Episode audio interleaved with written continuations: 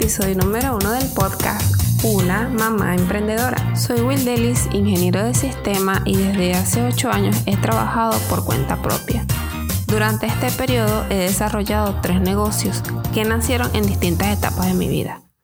Hoy conservo solo uno de ellos y es el servicio de diseño web. Durante este periodo de ocho años he aprendido que las mujeres emprendemos negocios por distintas razones. Ellas pueden ser que quieren tener algo propio, hay mujeres que están allá afuera que quieren eh, establecer un legado, crear su propia historia, quieren tener algo propio. También eh, hay mujeres que emprenden porque quieren tener ingresos adicionales, ya sea que sean empleadas, tengan un primer negocio e inician otro para hacer ese balance en sus ingresos.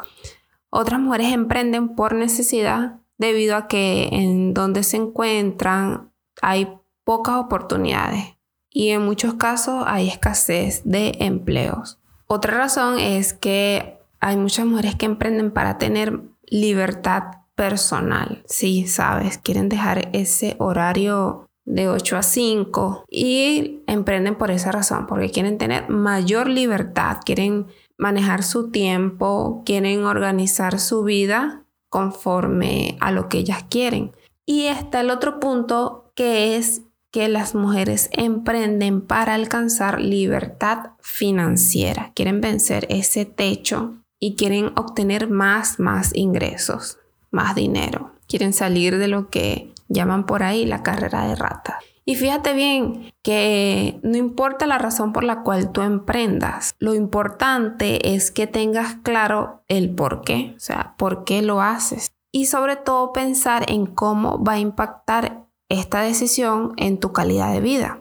También es importante saber qué parte de tu tiempo le vas a dedicar a ese negocio, a ese emprendimiento, a desarrollar esa idea y sobre todo que tengas en mente cuánto dinero esperas obtener con él. También se requieren de ciertas habilidades, habilidades que tienen personas que han logrado el éxito en sus negocios. ¿Cuáles son esas habilidades? Bueno, la curiosidad, la observación y el aprender continuamente. Estas habilidades te ayudan a reconocer oportunidades y sobre todo en el momento en que tú estás desarrollando tu idea de negocio, el tener esta capacidad, estas tres habilidades, te ayuda a comprender que un negocio requiere siempre de mejoras. Te ayuda a comprender que una idea puede cambiar, porque estamos siempre en constante evolución. Así que si quieres que tu negocio tenga éxito, tienes también que actuar como que ya está en marcha, esta idea se está, se está ejecutando ya tú, mujer que me oyes, eres empresaria. Sí, desde que la idea está plasmada en el papel, tienes que creértelo, tienes que, que creer en ti.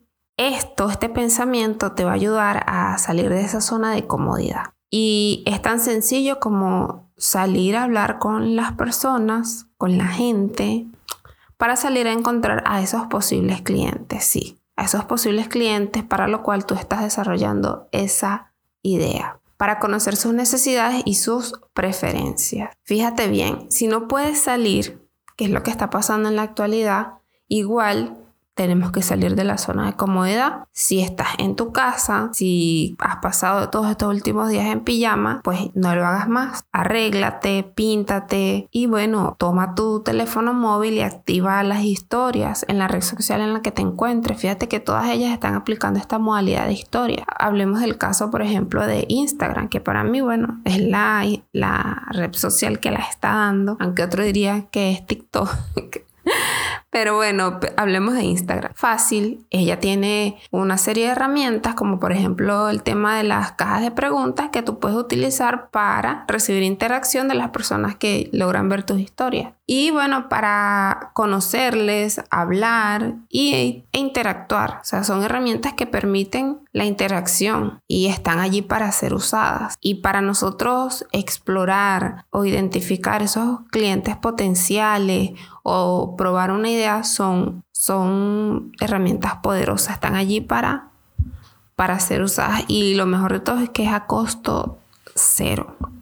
¿Qué te va a permitir esta interacción con tus posibles clientes? Bueno, aprender de ellos, aprender continuamente y eso te va a llevar a hacer los cambios respectivos ¿Qué te va a garantizar esto? Bueno, te garantiza de que a corto plazo tu negocio tenga éxito.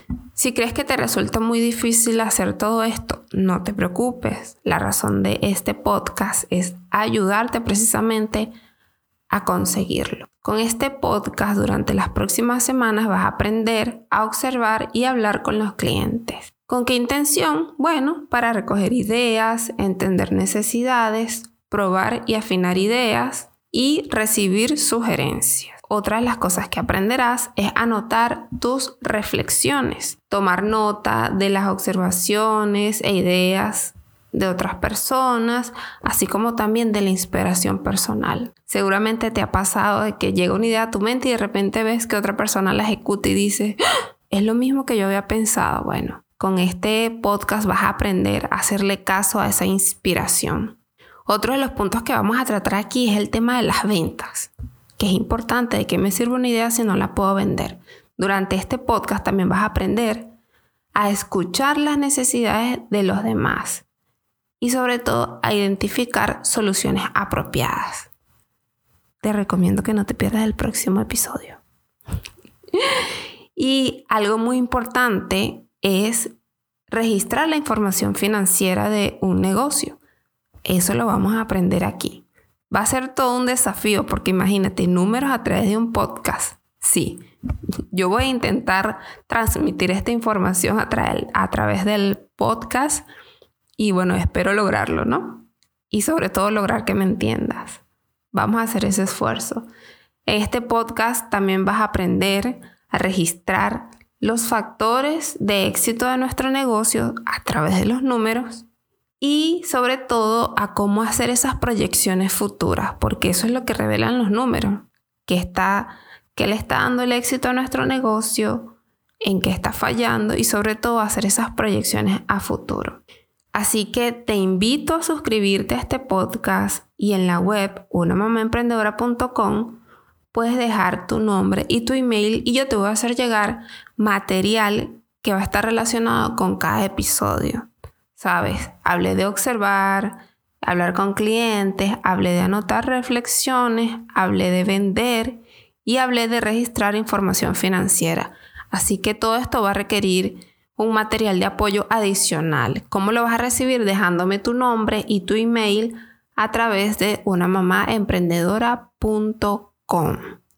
Así que, ¿qué te parece? Para mí es una idea genial y estoy encantada de tener la posibilidad de hablar contigo y llevarte toda esta información a través de este formato. Así que estoy muy muy feliz y espero tenerte en el próximo episodio. Te espero en unamamaemprendedora.com. Bye. Esto fue otro episodio de Una Mamá Emprendedora.